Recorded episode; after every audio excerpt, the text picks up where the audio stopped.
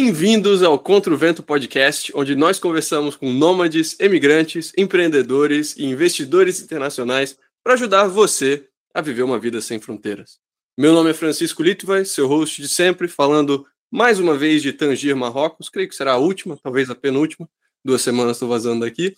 E hoje, conosco, como co-host, o Rafael Lima. Rafa, como que você está? Tá falando aonde? Hoje de Curitiba, aqui da base do Ideias Radicais, que ela pode ver pelo fundo dos vídeos aqui. Uh, levemente doente, sei lá, cara. Viajei um monte de coisas de campanha, mas estou me recuperando aqui. Espero que não seja um desastre completo aqui. Uma dor de cabeça, meu Deus do céu. Faz parte. Acontece. Bom, o nosso convidado de hoje é o Lucas Sejelkowski, da Perdidos Nessa. O Lucas é um desenvolvedor focado na área de dados, formado na Unesp em Sistemas de Informação. Ele atua como Head of Data para Mustard, uma empresa de Los Angeles, e ele está começando, está buscando começar a vida nômade. Ele acabou de voltar para o Brasil após trabalhar por um ano nas Ilhas Caimã e hoje a gente vai falar um pouco sobre isso. Lucas, prazer ter você aqui conosco. Como que você está? Tá falando aonde? E aí, pessoal, estou falando aqui de Pederneiras, uma cidade interior de São Paulo aí, tem que dar umas 5 horas de São Paulo. E é isso aí, espero que tema hoje agrade bastante aí. Vamos ver qual que é das Ilhas Caimã, né?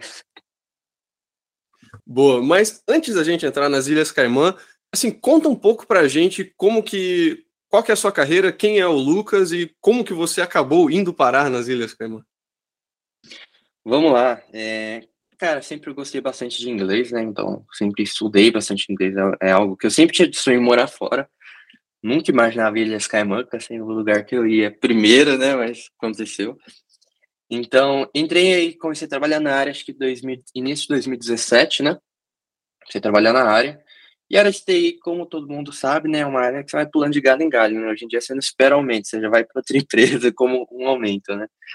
E isso foi uma oportunidade boa, porque desde a minha primeira, desde a minha segunda empresa, né? Que eu comecei a trabalhar, eu já trabalhava para clientes de fora. Então, eu já tinha inglês no dia a dia, né? Já tinha reuniões com os clientes de fora. Então, sempre busquei isso. Só que no Brasil a gente tem muito forte, né? Como linguagem de programação PHP. E lá para fora não é uma linguagem que é muito forte, né? não, é, não, não é uma linguagem que tem muita vaga lá para fora. Então, decidi começar a estudar um pouco mais de Golang, que foi me deu oportunidade para trabalhar no Serasa, na Quanto aqui do Brasil, e evoluir esse conhecimento, o que eu creio que me abriu as portas para sair do Brasil, né? Um conhecimento em Golang hoje em dia está muito forte lá fora para fintech, etc. Que foi quando eu comecei a achar uma oportunidade, né, para trabalhar numa é uma terceirizada, né, faz outsourcing lá das Ilhas Caimã, onde basicamente seria entre aspas a offshore do, deles, que é uma empresa dos Estados Unidos, mas toda a área de desenvolvimento fica lá.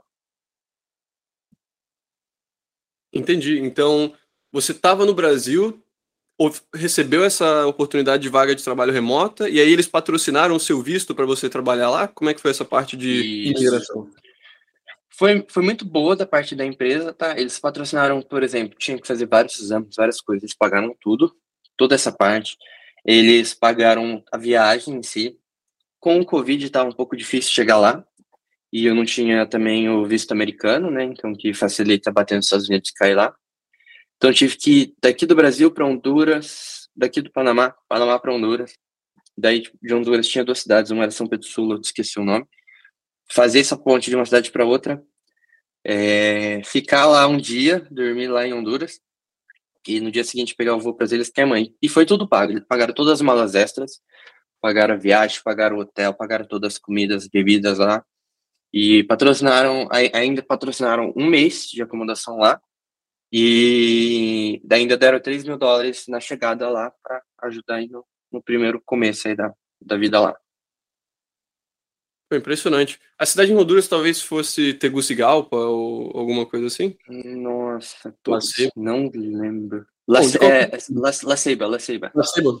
Então, caraca, era São Paulo, Panamá, Panamá, La Ceiba, La Ceiba, São Pedro Sula, São Pedro Sula, Ilhas Caimã. Não é tão fácil. Não é tão fácil. Ainda então, mais tudo quando... isso só pra pular. Isso aí foi pra, tipo, pular as verificações do Covid ou era tipo onde tinha voo? Onde tinha voo, onde tinha voo. Nossa senhora. Porque as Ilhas Caimã estava fechada, assim, turismo zero. Eles, eles hum. eram um país com Covid zero. Não tinha um caso de Covid lá. Então, para chegar lá era complicado. era voos restritos pra caramba. Chegava lá, 15 dias em quarentena, com pulseira GPS, um celular do governo, os caras ligando a cada hora em hora. Do nada ligavam pra você, ô, Lucas, você tá em casa, né? Tô, não, tá tudo certo. Manda uma Sai na porta. Não, sai na porta, que eu quero ver se tá aí mesmo e tal. E aí tava lá os agentes do governo na porta, era um Nossa negócio senhora. funcionava. Incrivelmente funcionava. Não tinha um caso de Covid, um negócio maravilhoso. Muito legal.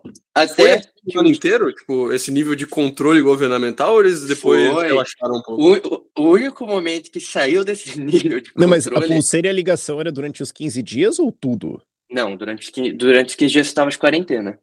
Daí então depois tá. dessa quarentena você fazia um teste. Você chegava, você fazia o teste já no aeroporto. Ficava os 15 dias, saía, fazia o teste de novo, voltava, esperava sair o resultado, daí você saía. Além disso, o celular tinha um aplicativo onde você tinha que ficar clicando estou aqui, estou aqui. Daí ele mandava a localização de onde você Isso estava aí o tempo todo. o tempo todo. O negócio era muito louco, eles tinham acesso até a bateria do celular, eles ligavam para você, ô, a bateria do seu celular tá abaixo de 10%, você tem que pôr pra carregar e tal. Meu Deus. É quase um assistente Isso. pessoal, né, cara? Lembrando, É isso. pega o celular aí pra gente poder te, te verificar Só melhor. acabou, só acabou isso daí. Lá tem o, o, o tráfico de drogas, né? Vem da Jamaica. O pessoal vem de canoinha, né? Remando de lá.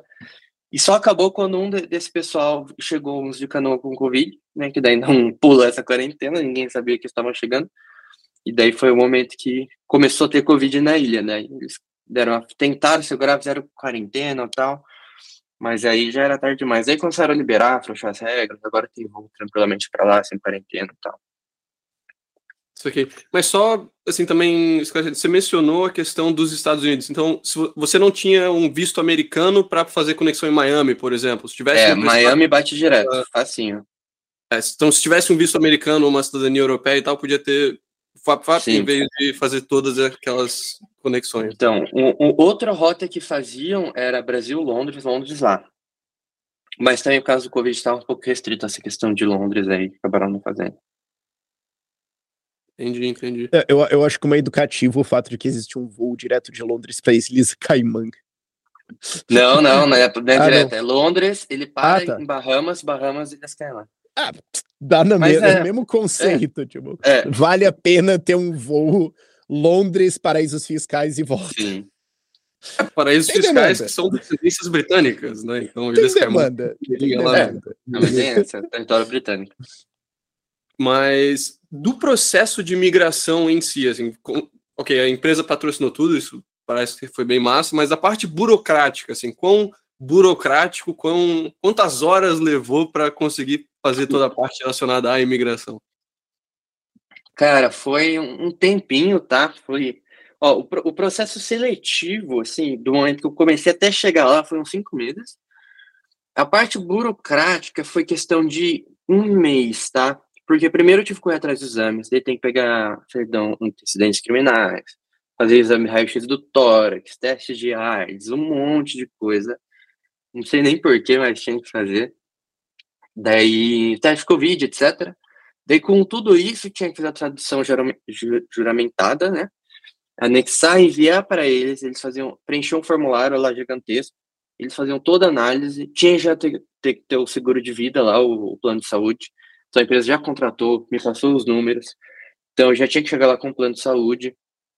E daí foi uma questão, para eles analisar o documento, acho que foi de uma a duas semanas, aprovando, já foi tranquilo, já me tira a passagem, fomos embora.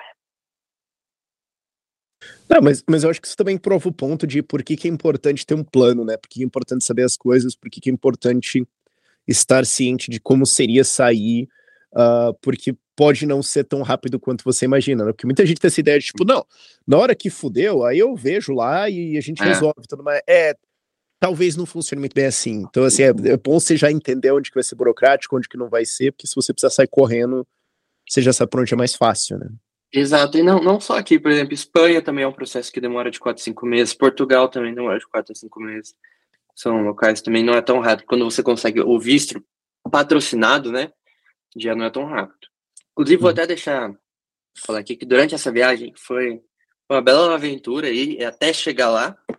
Fui com, eh, se eu não me engano, eu fui com cinco malas, né? Para economizar espaço, usei quatro caixas. Então foi uma mala de rodas, quatro caixas, para que elas são bem mais leves, né? Então dá para levar mais coisa. Uma prancha de surf e cara, foi foi foi tem tem uns highlights lá no Instagram de, dessa processo. Chegamos no voo de São Pedro Sula para La Ceiba ou o contrário, não, não lembro qual que vinha primeiro. Era um teco-teco que levava. Tava a gente, um casal de amigos, e eles também estavam com cinco malas, também estavam levando computador, monitor, tudo. E os caras olharam nossa mala e falaram assim: ó, vocês vão, essas malas aqui não, não cabem no avião, não, o avião não aguenta. Era um teco-teco, assim, um negócio minúsculo. Uma viagem bem, bem engraçada, o negócio tremia, era engraçado. Mas falaram: essa mala não vai, não. Cara, e agora? Se minha mala não vai, a mala não vai. Ela vai amanhã. Não, amanhã eu já tô nas Ilhas Caimã. Daí tivemos, ligamos lá para a empresa do, do, das Caimã, né? Cara, ó, estamos aqui, não sabemos o que fazer.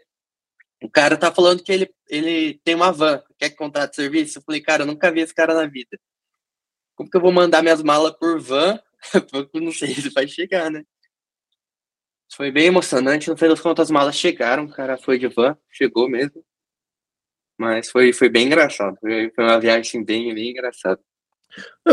Em algum ponto durante isso você pensou assim: será que os caras só querem meus rins? Não, pior foi minha ideia. Né? Será, falei, será cara, que isso aqui é só. Será que eu fui trollado e.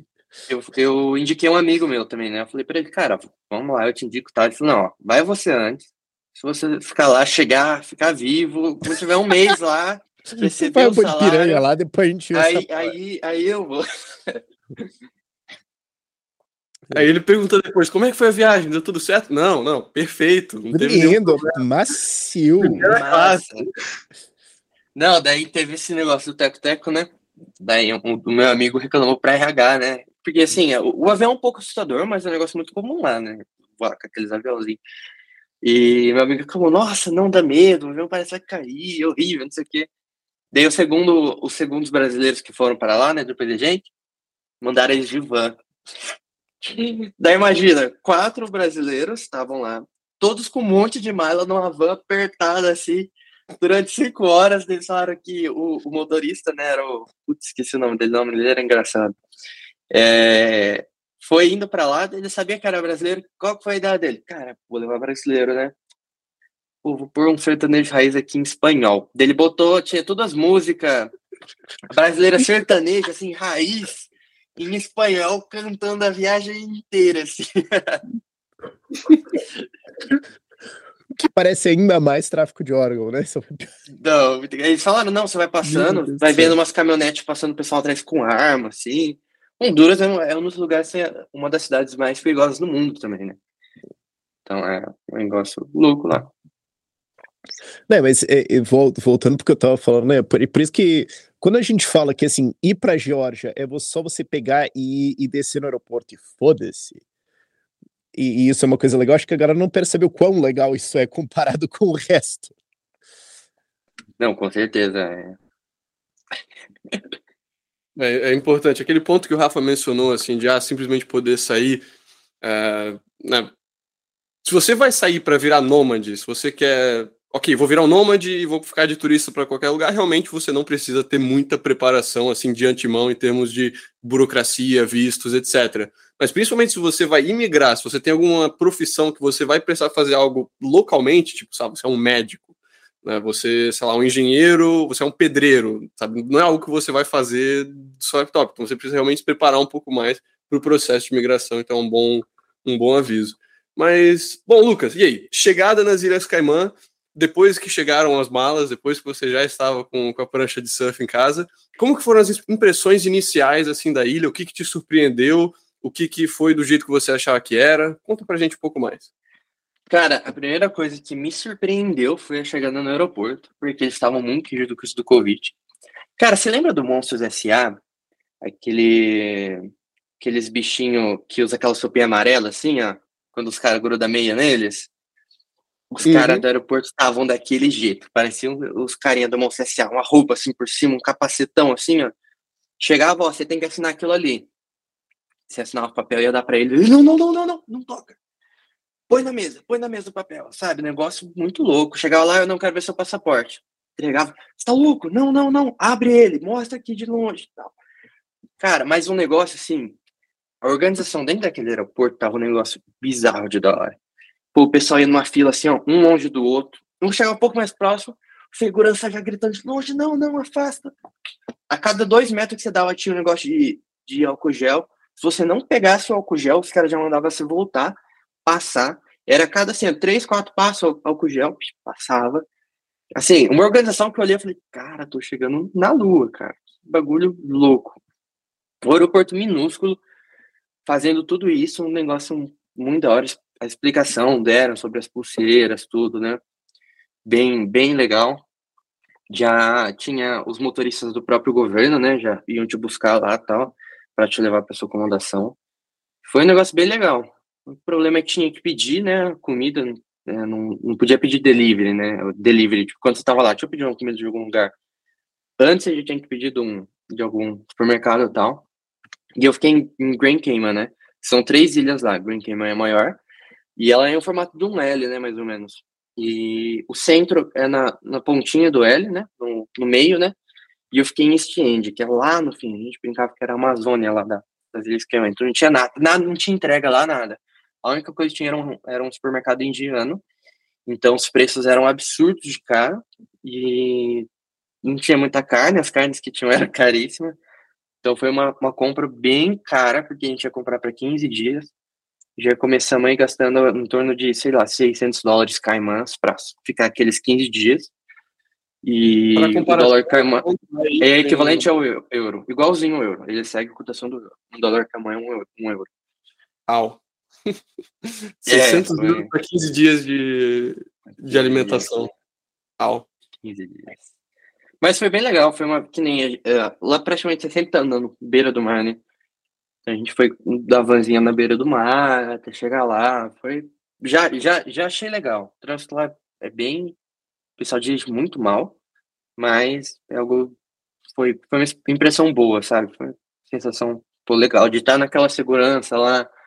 Pô, os caras do governo toda hora te verificar, você fica, mano, então o negócio funciona aqui, né? Nesse termo de segurança. Acho que funciona. Então a primeira impressão para mim foi muito boa, foi bem legal. Você mencionou a questão de Gran Caimã ser a ilha principal, tem outras duas. Como que é em questão de população, assim, o tamanho da Gran Caimã e das outras duas, para quem não tem uma noção das Ilhas Caimã? Tá. É, Gran Caimã tem em torno de 60 mil habitantes, tá? Daí tem Caimã, é, Deixa eu só pesquisar população, população. Caimã Brack. É, pra quem tiver, eu, eu tô vendo mapa aqui, quem, quem quiser ver, tipo, tem Caimã e você vai pra direita, tem mais duas pequenininhas lá.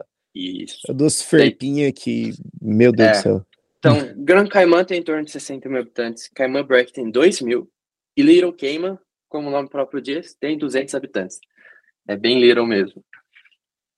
É, eu tô vendo, tem um negócio aqui que parece que ia ser um loteamento, aí todo mundo falou, não, quer saber, deixa. Pra lá. Você quer, é, se, se alguém um dia te mandar pra puta que o pariu, é daqui que eles estão falando. É, não, Meu é... Deus do céu. Tem, o cara tem que ter brigado com muita gente pra estar tá aqui, cara. O pessoal até brincava, né? Não, pra quarentena manda pra Cave, né, cara? Os caras lá.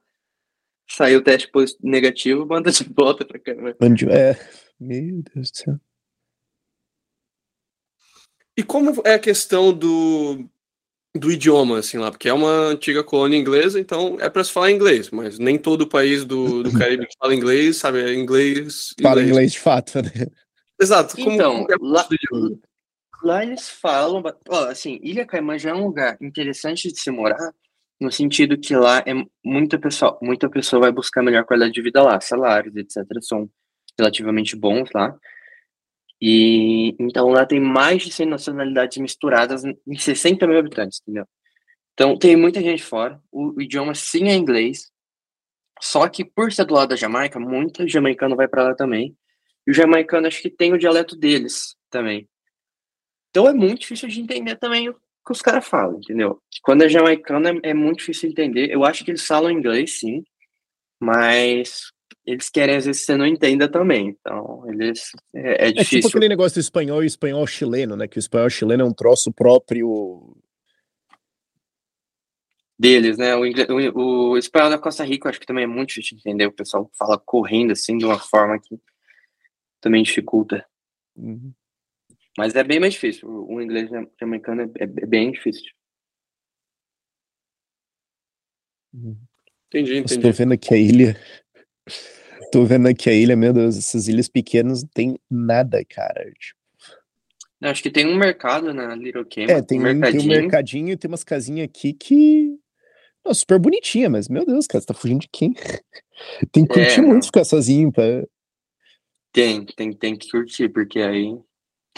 Mas e na, na Grand Cayman, assim, o que, ok, não tem uma população tão grande, mas você mencionou que tem uma diversidade muito grande de nacionalidades. Imagino que provavelmente então tem algumas coisas mais cosmopolitas. Tipo, você mencionou que tem um mercado indiano, né? Então tem bastante essa oferta de lugares para comer, de bar e diversidade nesse quesito? Cara, ó, tem bastante restaurantes, sim. Bares, nem tanto. Lá, incrivelmente, é um país cristão forte. Cristão forte ao ponto de sábado, meia-noite, tudo fecha, porque domingo tem que ir pra igreja. Então, é lei. Meia-noite, tudo fecha no sábado. É, então, daí tem outras regras, tipo, ah, domingo, bebida alcoólica só vende a partir das três da tarde. É, então tem umas regras assim que complicam um pouco é, esse, essa parte social aí. É, mas tem bastante restaurante, sim. Tem bastante, bastante oferta de restaurante, mais voltados para comida caribenha, uma comida mais apimentada, né? O jerk chicken que tem, é, às vezes você acha uma costelinha e tal bastante, você vê bastante é, frango lá, isso aí você vê bastante, bastante peixe. Carne vermelha não é muito forte lá, você vê que tem muita pessoa vegetariana e etc lá, ou que só come peixe. Então, o forte lá são mais as, as carnes brancas, pelo que a gente reparou, assim. Entendi. Então é mais um lugar assim para quem quer ficar de boa, talvez surfando bastante, curtindo a qualidade de vida, mas sem muito muito movimento. Assim. Aí que tá, surfando bastante também não é o ponto, né? Que eu descobri no meio do caminho, lá não é muito lugar bom para surfar. Então eu perguntava, cara, você fazer com a prancha nesse esquema? Daí eu entendi. Só tem uma praia lá de surf, né, basicamente. Tem outros lugares que dão onda, mas é, uns lugares tem muito tubarão, então depois eu não costumei. Ah, uma curiosidade, tem um, um comercial da Red Bull que eles afundam com uma gaiola assim nos tubarões, não sei o quê. Um Marcel bem antigo. Ele foi gravado nas Ilhas Caimã. Lá. Ele tem bastante tubarãozinho lá também. Só que são mais tubarões mais inofensivos, são tubarão enfermeira, tal, tubarões que até hoje só tem registrado dois ataques de tubarões. E um foi porque o cara tava fazendo spearfishing, né? Nadando debaixo do mar lá com a cutucando peixe, daí sangra, né? O tubarão vem. Mas, sim, chegou a tentar atacar. Tem até um vídeo no YouTube. O tubarão chega, ele dá uma espadada nele, o cara foge, dá tudo certo. E um foi uma senhora que foi mexer com o tubarão enquanto tava mergulhando. Ele veio para cima, mas também não atacou. Então, eles chamam de ataque quando o tubarão vem já meio para cima, né? Não quando efetivamente ataca. Uhum. Então, eu, eu, acho legal que, assim, tem tão pouco ataque que todo mundo conhece essa história. Tipo, mano, os dois estavam pedindo, basicamente. É, os dois estavam pedindo. E eu fui surfar lá, né? Daí, cara, eu nunca tinha surfado na minha vida, mas eu sempre quis surfar, do interior, né, que não tem onda nem nada. Falei, lá vai ser a chance. Mas eu sempre andei de skate, né, sempre gostei bastante de skate. E daí eu fui falar com online, né, comprando prancha e tal. Então, cara, e aí, por onde eu começo, né? Daí tem meio que vai as pranchas, as maiores são mais fáceis de surfar, as menorzinhas são mais para os profissionais e são mais difíceis, né, de equilíbrio tudo. Eu, cara, ó, tem, tem as long e tal, recomendaria e tal. Cara, mas se eu pegar uma long, né, que é grande, depois de um tempo vai ficar muito fácil, né, tal, ele vai, tá, daí você teria que diminuir a prancha. Eu falei, cara, eu teria que comprar outra prancha lá. E, cara, eu andei de skate, cara, confio aqui no meu equilíbrio. Vamos mandar pequenininha já, né? Então, eu fui com uma prancha pequenininha, né, que seria que os caras já surfam profissionalmente, assim, e fui para lá com essa prancha. Ou seja, não consegui surfar nenhuma vez. Eu fui surfar duas vezes. Quando você joga no Google, tipo assim, ó, é, é, praia de surf, Ilhas Caimã, né? Vai aparecer a única praia que tem lá, inclusive é na frente do meu condomínio. E já vai estar a descrição da praia. É, surf perigoso, ondas pequenas e muitos corais. Surf recomendado para pessoas experientes. E eu fui lá, né, cara? Primeira vez fui lá. Meti minha pranchinha lá, todo animado. Primeira coisa que aconteceu, eu fui pro mar, não sabia o que eu tava fazendo, comecei a remar, remar. Quando eu vi, eu tava jog me jogando nas pedras. Deu remando pra não bater nas pedras, né? Mas eu vi que eu tava ainda, eu ia acabar caindo nas pedras, cheio de ouriço, né? E fui remando, remando, hora que eu vi que parou a onda, corri pras pedras, pisei nos ouriços, a onda me derrubou lá. Meu pé encheu de espinho de ouriço, fiquei arrancando espinho de ouriço lá por alguns dias. Até meu amigo teve a, a ideia de comprar uma, que um amigo meu tava lá para surfar comigo, com a minha prancha. Eu voltei e falei, cara, não vai, o mar tá puxando, você vai cair nas pedras. Ele, não, comigo, cara. Foi lá, mesma coisa, pum, caiu na mesma pedra, pisou nos olhos também. Tive uma ideia de comprar uma seringa, né, e colocar na pele e sugar. Daí dava pressãozinha, conseguimos tirar os espinhos. Mas foi bem louco. Daí no segundo dia que eu fui surfar, depois de um, um, uns dois meses, assim, até recuperar a, a confiança, falei, não, agora eu vou.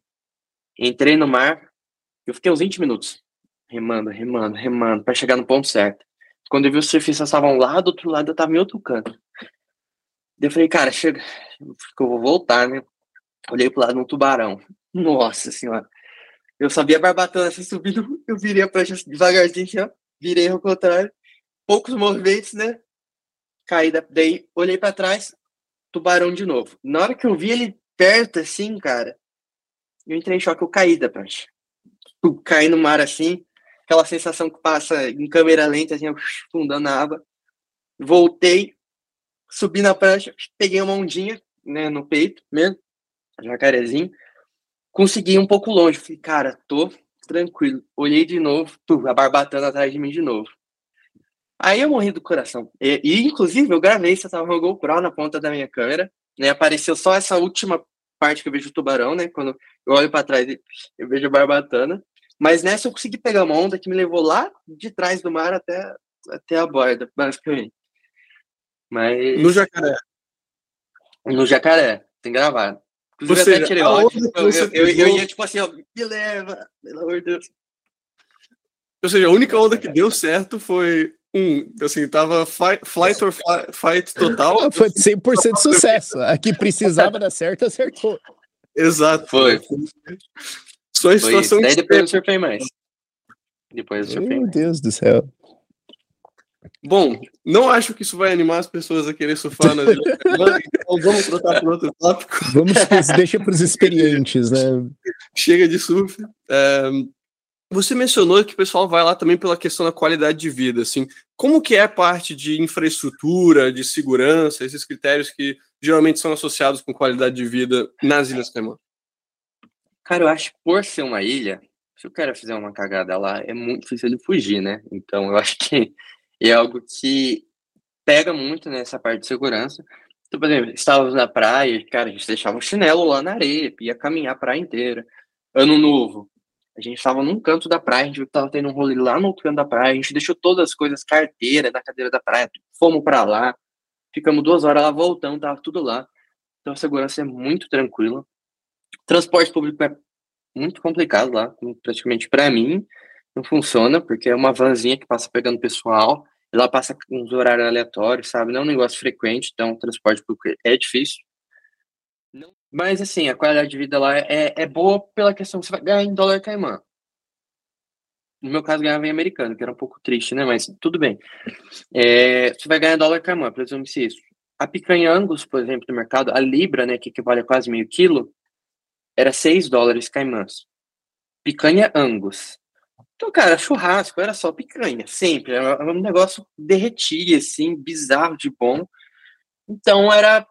Você conseguia comprar coisa. Eu lembro que mais ou menos a libra do frango, do peito de frango, e da tilápia, que tinha o mesmo preço, o frango e a tilápia, era 3,50 dólares.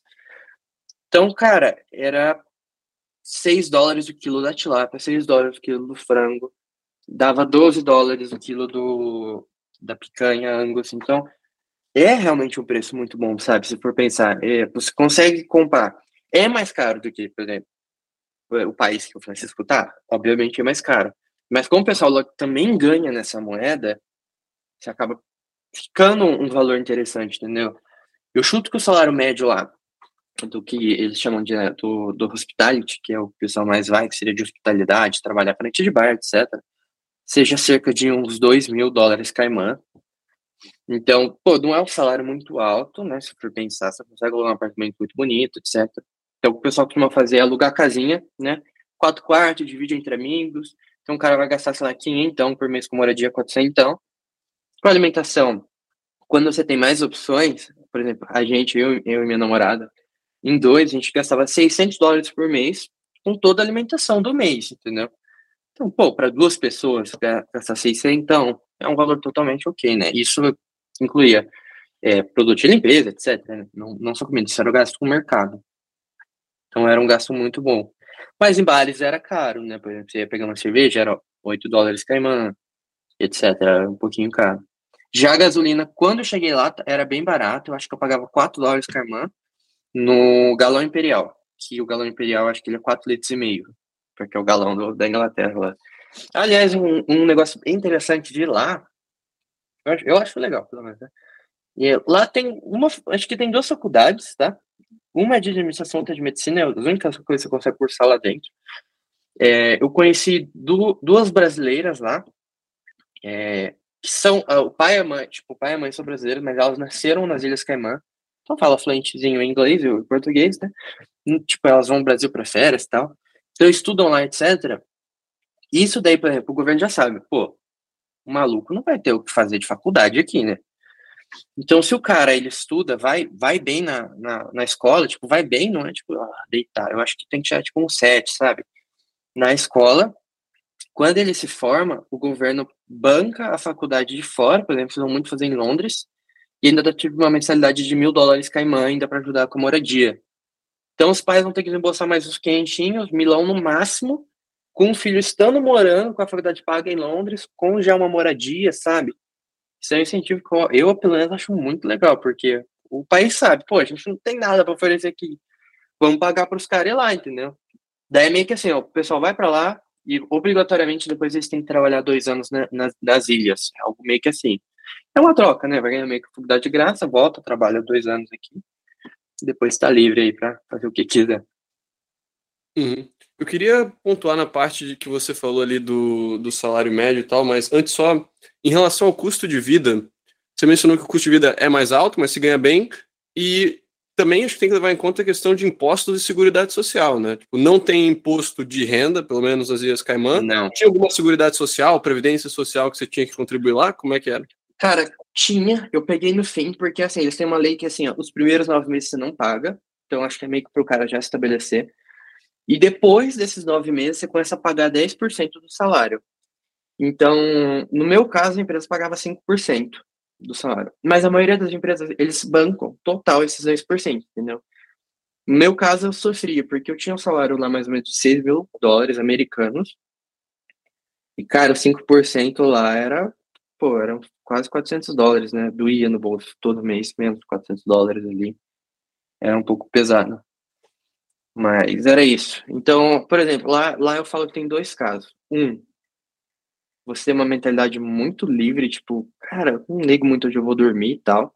Porque lá tem muito lugar velho, né? Muito lugar feio.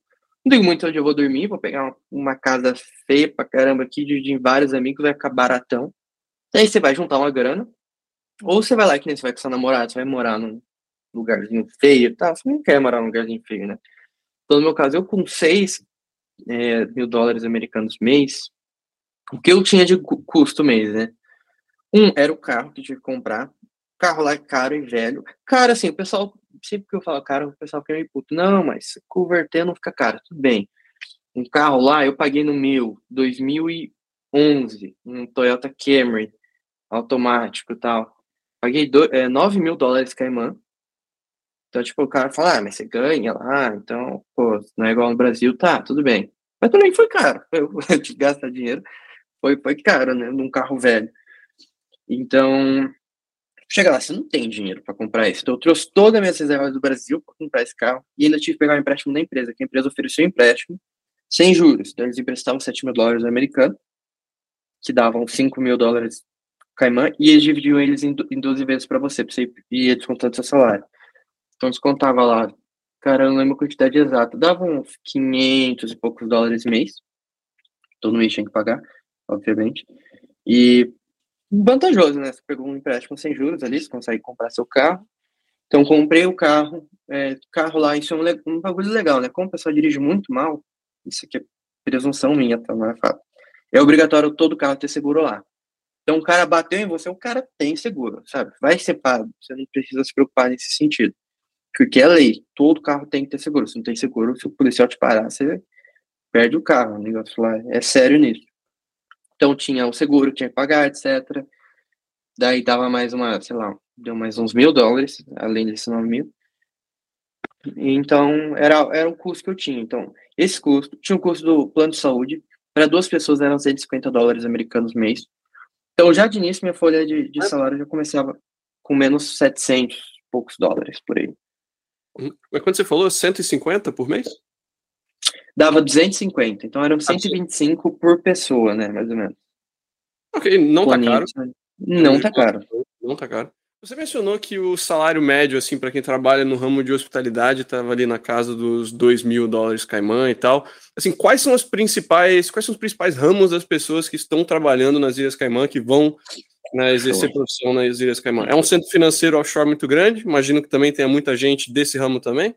E quais são as Sim. principais indústrias? Cara, a principal indústria é a área financeira, então investidores, etc. É, eu ainda não entendo, tem muito, muita vaga da área de, de finanças, né? Mas, pessoal, cara, eles acompanham a bolsa, faz sugestão, é, trabalha nesse ramo aí da, do financeiro. Conheci muita gente que está nesse ramo.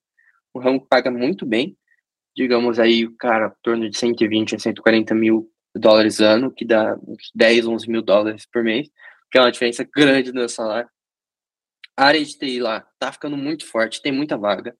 Então, por exemplo, essa empresa que eu fui, ela dá 72 mil dólares ano, mais ou menos. 6 mil dólares mês. E eles fazem um contrato que você não pode trocar, não pode trabalhar em nenhum outro lugar daí por dois anos. E não é à toa, porque os outros lugares que pagam desenvolvedor lá pagam de 120 mil dólares a 140 mil dólares ano, que dá uma diferença para uns 9, 10 mil dólares mês. O que você tem o total outro padrão de vida lá, né? E Cara, advogado, eu vi bastante área para advogado, tá? Engenharia também, eu vi umas vagas. É um pouco mais difícil, porque não tem tanta construção correndo, mas tem muita coisa específica. Por exemplo, eu vi um cara lá, que ele tinha se mudado, foi o cara que assumiu meu apartamento quando eu saí, né, para voltar. O cara era de Londres, ele veio como engenheiro civil com especialização em vidros. Por quê? Lá um local, rota de furacão. Então os vidros lá tem que aguentar a porrada de um, de um, furacão categoria 5, que já passou por lá, por exemplo. Então você consegue uns negócios específicos assim, entendeu? É, mas eu diria que os três setores primários seria finanças, hospitalidade, né? Porque tem bastante, bastante vaga para isso, mas já pagaria menos, né? É, investidor, hospitalidade, TI e advocacia. Eu acho que são quem comanda lá. Maneiro. Entrando nessa parte, talvez, de investidor, de setor financeiro, assim, você chegou a abrir uma conta bancária local nas Ilhas Caimã? Como que é a parte de offshore banking na ilha? Cara, isso é um bagulho muito louco, porque eu percebi, tipo assim, tudo que a gente ia fazer com o pessoal local lá, quem mora lá, pessoal não tinha conta em banco. Porque não consegue abrir a conta em banco lá, porque é muito difícil. Eu falo, cara, que loucura, né? E eu usava lá o CIBC, né, que é o Caribbean First Bank, mas é um banco que tem no Canadá também, mas alguns outros locais.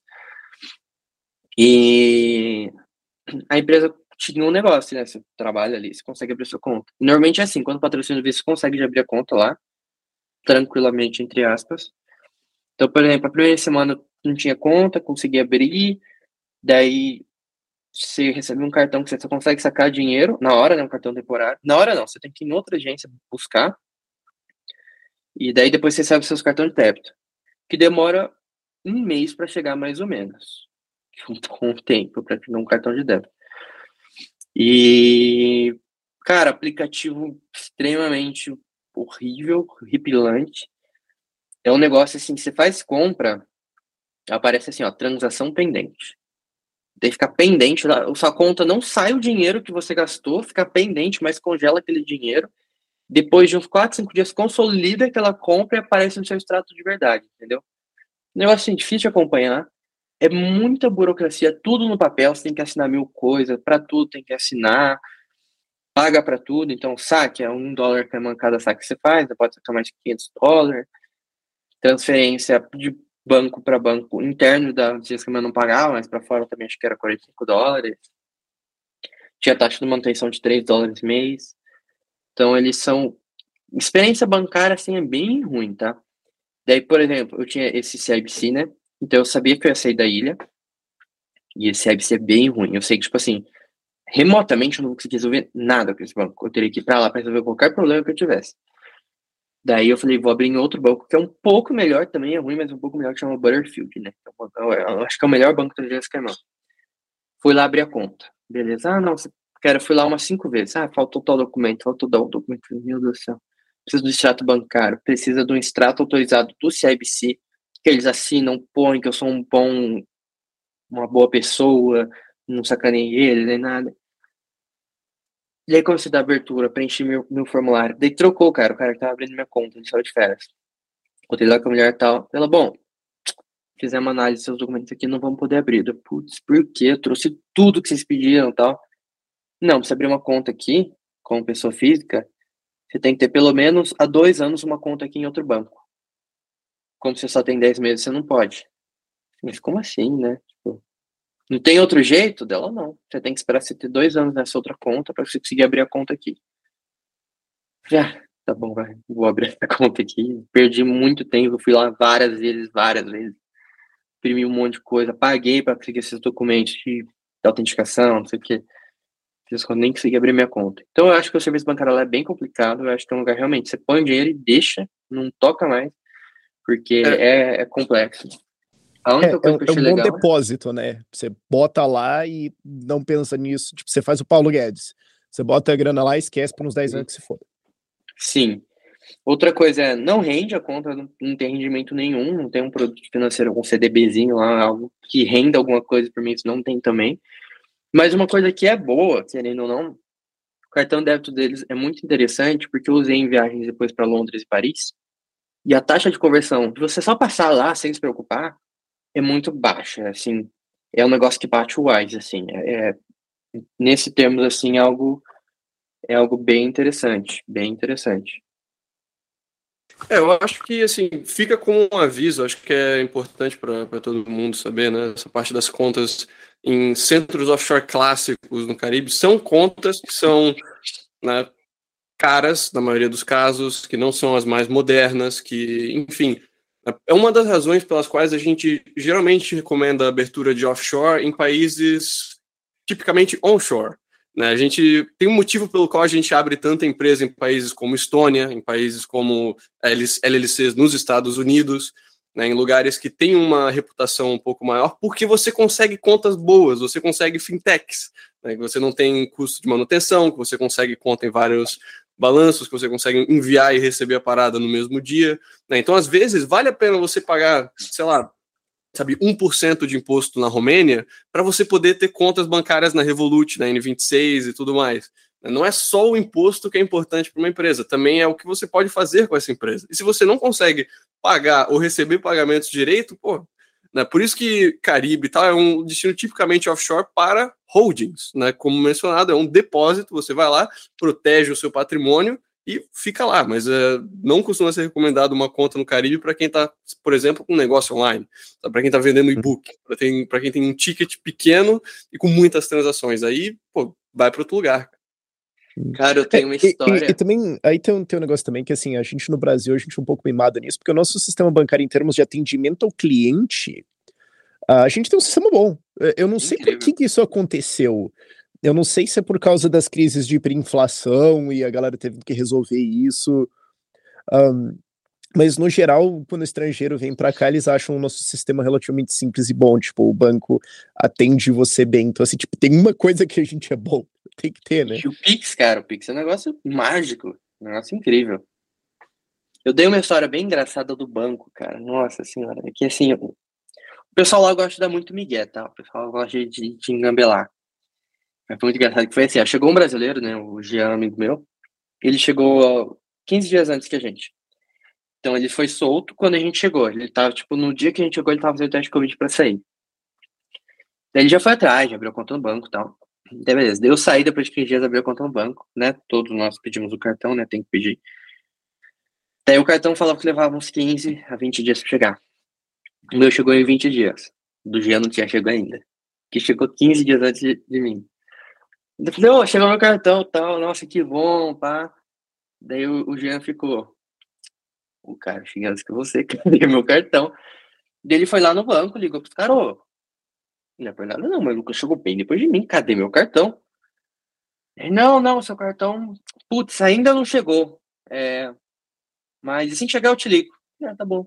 Passou uma hora, o cara ligou pra ele, ô, seu cartão acabou de chegar, cara, tá na minha mão. Ou seja, o cara esqueceu lá, perdeu um canto. Na hora que ele vai reclamar, ele falou: aqui o cartãozinho do Jean aqui, ó. Chegou faz 20 dias aqui, tá aqui comigo. Então, assim, é, eles são meio miguezão. Querer meter um migué desse para brasileiro? Pelo amor de Deus, né, cara? A gente é blindado dessas coisas. É um negócio muito fera. Meu amigo também, o outro de Brasil, chegou depois, pediu. É, são dois cartões, tá? A gente recebe um cartão em dólar americano e um cartão que a gente tem duas contas lá e um cartão em é, dólar esquemana. Meu amigo chegou, demorou dois meses para chegar o cartão e chegou só o Caimã. Chegou só o, o, o dólar americano. Tem, cadê o dólar Caimã? Ele, putz, cara, tem um, uns cartões que você perdeu no navio, seu Caimã foi um deles. Ele, pô, esperei dois meses, chegou o americano, que eu nem vou usar aqui, preciso dólar Caimã e tal.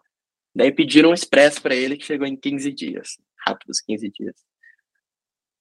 É, eu imagino que toda a parte de logística, de assim receber pacotes, receber encomendas, deve ser algo complicado numa pequena ilha do, do Caribe, né? Assim, é, entrega da Amazon, esse tipo de coisa assim, provavelmente não chega, né? Tipo assim, ó. É, é nossa, cara, é um, é um rolê tão gigante para comprar algo de fora. Porque assim, ó, compensa você importar do que comprar lá. Ah, é um lugar sem imposto, um lugar sem imposto, mas mete a faca. Porque você tá numa ilha. Então eles metem a faca com gosto. Então, por exemplo, tem umas empresas que você paga, eles fazem todo o trâmite para vocês, vão cobrar tipo uns 10% a mais do produto, mas eles vão cuidar da parte de limpeza, etc. Mas eu tinha um amigo que fazia da mão. E eu não assim, você vai importar um, o seu produto. Ele chega de navio no cais. Daí, na hora que o seu produto chega, você vai no cais, você vai pegar um documento que ele chegou. Daí você vai ter que ir numa agência do governo, pagar os impostos, que é, a importação tem, é taxada, então é de 22% pagar os impostos, daí você vai em outro lugar carimbar, sim, são três lugares diferentes, né? O CAIS, o lugar que você vai pagar o imposto, o lugar que você vai carimbar. Para daí você voltar a tirar no CAIS. Só que assim, os negócios lá fecham quatro da tarde. Então, às vezes, o negócio chega duas da tarde. Daí o que acontece? Não dá tempo de voltar no CAIS. O que acontece? Você tem que pagar a diária que seu produto ficou lá no CAIS no dia seguinte. Então, ainda tem mais esse negócio. Então, é assim, é um trampo trazer coisa, tá? Mas meu amigo, ele trazia muita coisa, que nem ele comprou uma casa lá, ele trouxe containers de móveis, de televisão, de pneu de carro, ele porta tudo. Acho que a lógica é se você vai fazer, mete pau, né? Eu vou trazer um negocinho, não, já traz um monte de coisa bota isso do amigo, bota no seu quê. É, não, é isso aí. Entendi. Cara, quais você diria que são, assim, para quem que vale a pena ir para as Ilhas Caimã, para quem que não vale a pena ir para as Ilhas Caimã? Cara, eu, eu tenho um, Posso dizer que, tipo assim, ó, se você é um cara certinho, gosta das coisas assim, ó, pá, pontual, na hora certa tal, não vai para as Ilhas Caimã. Você vai para passear, vai passar uma semana, cara, um lugar lindo, é um Caribe, é uma água.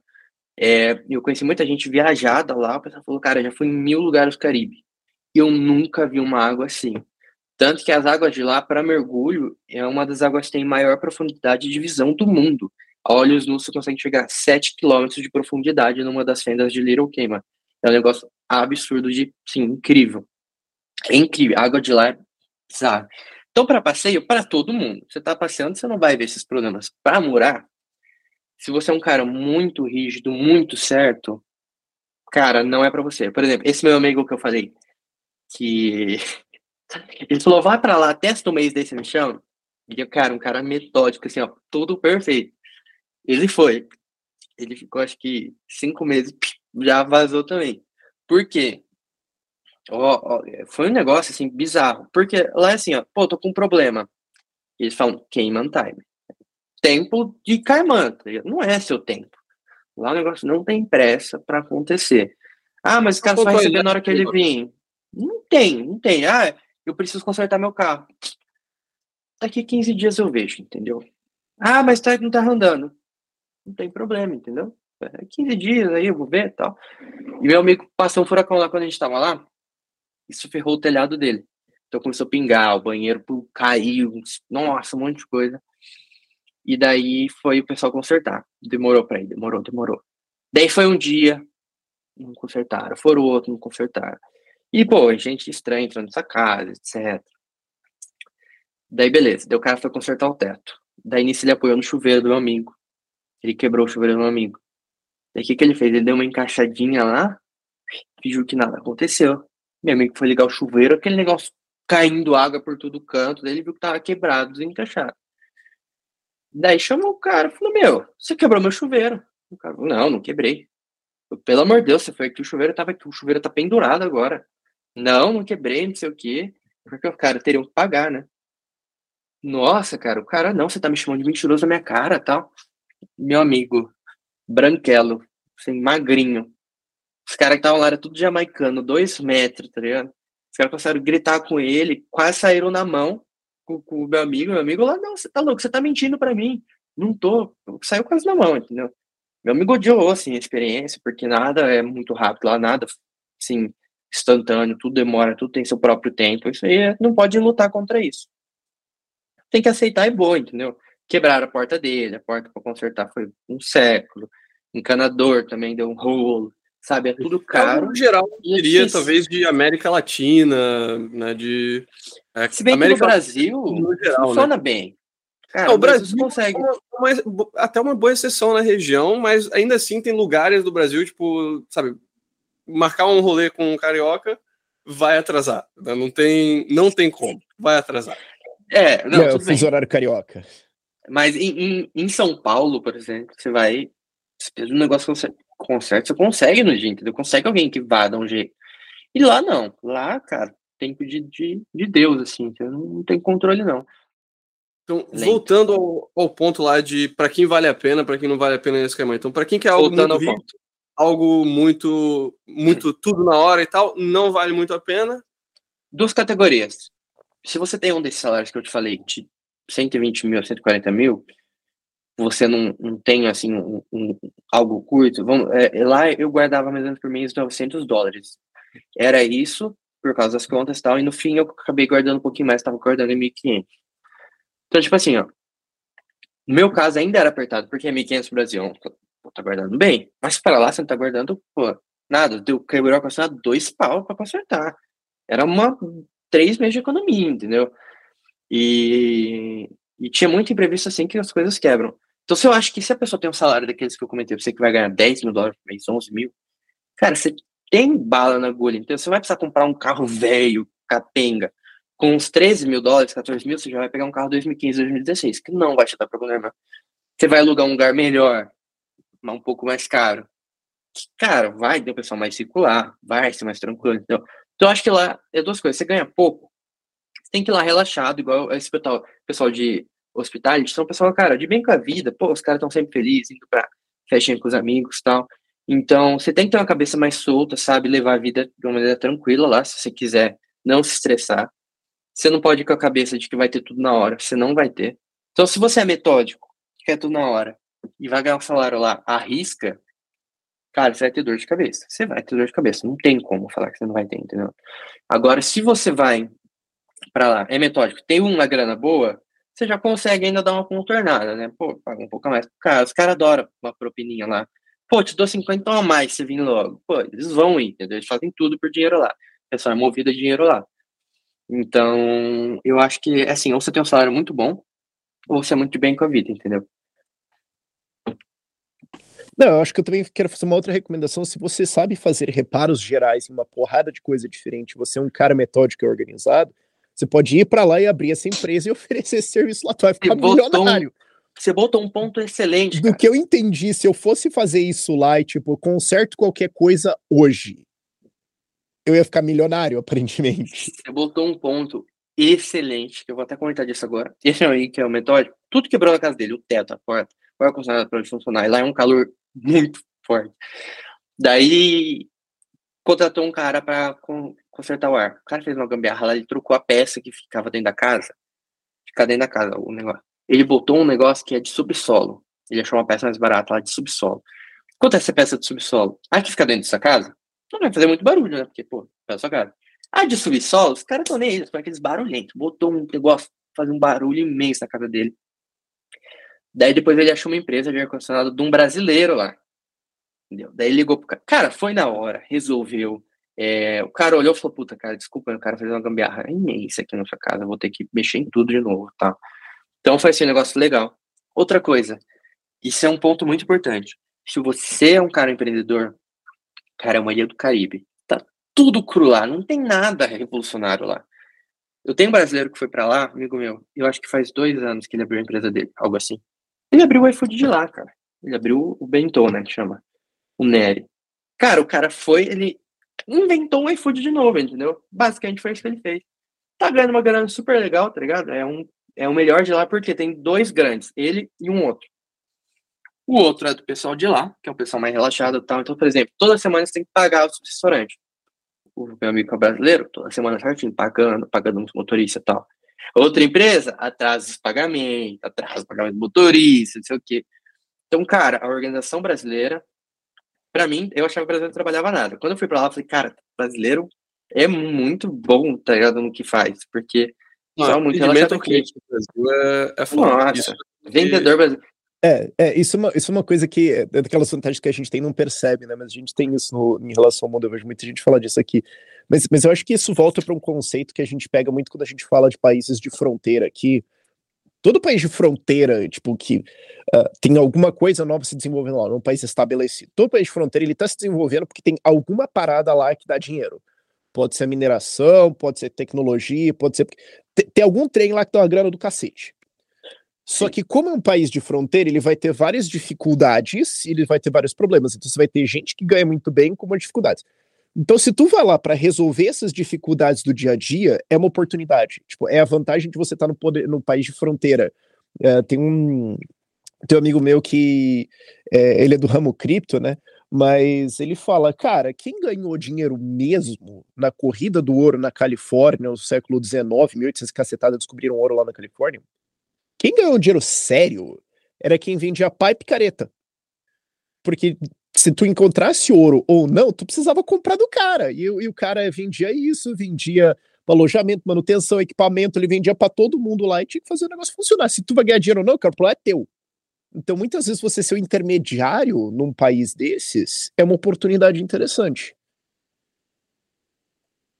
Com certeza, eu acho que assim, são, são países que têm, esses países mais, tem, principalmente na Camarão, cara, um país que tem muita gente muito rica.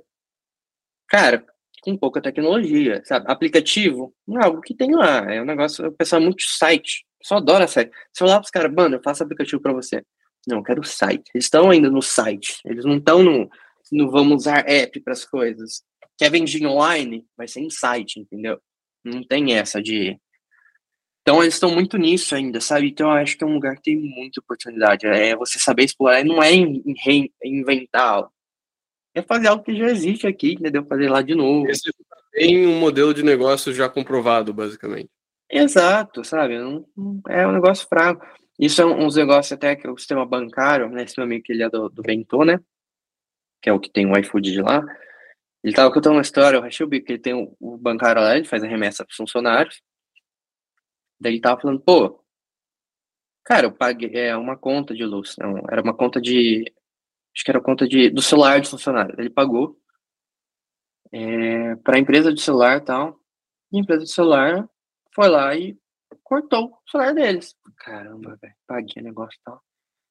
Ele foi lá e falou assim, pô, cara, por favor, paguei a conta, cadê? O que aconteceu? Ele, puta, nosso sistema ainda não atualizou os pagamentos e tal sistema não atualizou os pagamentos. Eu olhando uma mina lá, digitando sem parar, sem parar, sem parar. Falou, cara, o seu sistema é aquela menina ali? Ele falou, puta, seu Nery. É, a gente não tem sistema com a gente, a gente recebe do, do banco o extrato de pagamento, a gente faz comparação manual e dá baixa aqui. Então, olha o nível do negócio, cara. Os caras recebem o extrato bancário, aquele arquivo bancário escrito transação que recebeu, E vai lá um por um, a transação, nome de quem? Deixa eu procurar a conta do cara, ó, pago, sistema. Desse aqui, pago. Entendeu? É um negócio assim, cara, é muito para trás isso, é muito... Não tem integração, assim, os negócios automáticos, não, não tem. Simplesmente não tem, entendeu? Saquei. Maneiro. Do meu lado, acho que eram isso as perguntas, assim. Rafa, você tem alguma outra questão sobre Não. as Ilhas Caimã? Não, acho que, acho que a gente cobriu mais, tipo, como é que eu viver lá e tal, porque é diferente, tipo, você tem duas coisas, né? Uma coisa é você operar lá, tipo, uma offshore e tal, você só vai lá para abrir empresa e volta, e outra coisa é o viver lá, então eu descobri esse viver lá que é o que, que você fez, então uh, acho que depois a gente tem que encontrar alguém que, tipo, só tem as paradas lá e para fazer um é. contraste, ou... que é duas, duas experiências diferentes, né? Tipo, por exemplo, a gente fez o nosso primeiro, era tipo o Danilo que esteve na Stone, morou lá, versus eu que fiquei duas semanas e nós dois temos uma empresa lá. Então, tipo, duas experiências diferentes, sabe? Uh, Duas intenções diferentes. Mas eu acho que tá coberto esse negócio de morar lá. Eu acho que é interessante até, porque nem todo país é o país para plantar todas as suas bandeiras, né? A questão da teoria uhum. das bandeiras é justamente diversificar cada aspecto da sua vida. Se você uhum. gosta desse estilo de vida de ilha, num país com, uma, com gente internacional, uhum. com as dificuldades já mencionadas, pode ser um lugar legal para residência. Se não, cara, ainda é um lugar interessante para uma offshore, possivelmente. Então, é, é, muito questão de escolher o que, que você quer com esse país. Você quer vir apenas para visitar e conhecer os, os corais e a vida caribenha? Você quer morar aqui por um tempo? Você quer ter uma empresa? Ou você talvez não quer ter nada e quer ir para outro país? Enfim, né, uhum. você não precisa ter tudo, todas as suas bandeiras no mesmo país. Esse é o ponto. Mas a questão é, Ilha Caimã é um país muito legal, é muito bonito, entendeu? É, é um pouco complicado para vida noturna, digamos, tudo fecha lá nove da noite. É, igual aquele negócio, atendimento igual ao Brasil não existe. Você chega num, numa loja, ninguém vai te atender bem, ninguém tá nem aí se vai comprar ou não. A única vez que me perguntaram se eu queria alguma coisa, eu falei, ah, não, obrigado. E a moça falou assim, é, porque a gente vai fechar daqui cinco minutos, tá? Eu foi só porque ela tava querendo fechar a loja, então ela perguntou, tipo, e aí, você vai sair daqui ou não? Restaurante, fecha às nove horas? a cozinha, fecha as novelas na cozinha, sabe? Eles vão chegar 20 minutos antes, você vai pedir mais alguma coisa? Senão, ó, acabou. Não tem mais o que você comer. Então, não, não tem é, é, essa questão. Tem uma questão de se adaptar, saber lidar com isso, vai ter que jantar mais cedo, vai ter que fazer as coisas mais cedo, entendeu? Supermercado não abre de domingo. Então, você esqueceu de comprar algo domingão? Uma pena, só segunda. É, sinto muito, entendeu? Então, é, é uma vida gostosa, cara. Eu gostei bastante da experiência de lá. Mas o negócio, tipo assim, pô, cara, não tava juntando tanto. Não tinha. Entendeu? Não tá. Mas que um cara ganha mais, a passagem para Miami bate e volta é 200 dólares americanos. Então, cara, eu tenho amigos que vão direto para Miami, entendeu? Vai lá curtir, vai dar um rolê lá. Então, você tendo um visto americano, você ganhando um pouquinho mais, cara, você consegue ter uma vida excelente lá, entendeu? O pessoal vai fazer compra em Miami, eles não compram lá, porque é tudo muito caro. Ah, vou comprar uma coisa, faço meu bate-volta para Miami, né? Pego um Airbnb baratinho. Então é, é, questão de como você quer viver, entendeu? Você quer viver no luxo? Vai ser caro, brincadeira viver no luxo nas Ilhas Caimã. Quer viver bem, guardando uma graninha? Cara, é um lugar muito bom também. Adaptação, né? A gente fala que é adaptação. É saber se adaptar. Entendi, entendi. Bom, Lucas, e antes da gente fechar a conversa, se as pessoas quiserem saber mais sobre as Ilhas Caimã ou sobre você, sobre nosso trabalho, onde que eles podem te encontrar? Então, galera, eu tenho dois canais aí de comunicação bons, tá? É, o Instagram, que é o Perdidos Nessa, que a gente, antigamente era o Perdidos no Caribe, né? Como nós estamos mais no Caribe, virou o Perdidos Nessa. Postamos dia a dia de viagens, dicas, etc. Acabamos de voltar da Colômbia. É, ah, agora meu namorado tá indo para Aruba, estamos gravando tudo, estamos postando lá. Sempre de uma forma bem engraçada. E vale muito a pena vocês checarem lá, tá? E tem os highlights lá mostrando os destaques da viagem para as Ilhas Caimã. Vocês vão se divertir muito, que foi, foi um negócio muito engraçado. Foi cada perrengue até chegar lá, etc. O canal nosso no YouTube também, o Perdidos Nessa, tá no YouTube. Temos vídeos sobre as Ilhas Caimã, bastante dicas de lá. É, o, o surf com o tubarão tá no YouTube também, tá lá. Você quer ver o Surf Tubarão, tá lá. Você quer ver sobre carreira, sobre tecnologia, né, GoLang, eu posto bastante coisa até no meu LinkedIn. Então, meu LinkedIn é o, é o meu sobrenome, eles vão deixar aqui na descrição, a Sejokovski. Tá lá também. Então, Sintam-se livres para me contatar lá no grupo da Sete, lá no, no Telegram também. Estou sempre lá comentando, etc. Então é isso aí. Valeu, perfeito. Então, o link do Instagram, do YouTube do LinkedIn vão estar na descrição do podcast. E é isso aí, Lucas. Foi um prazer ter você aqui com a gente hoje e até a próxima.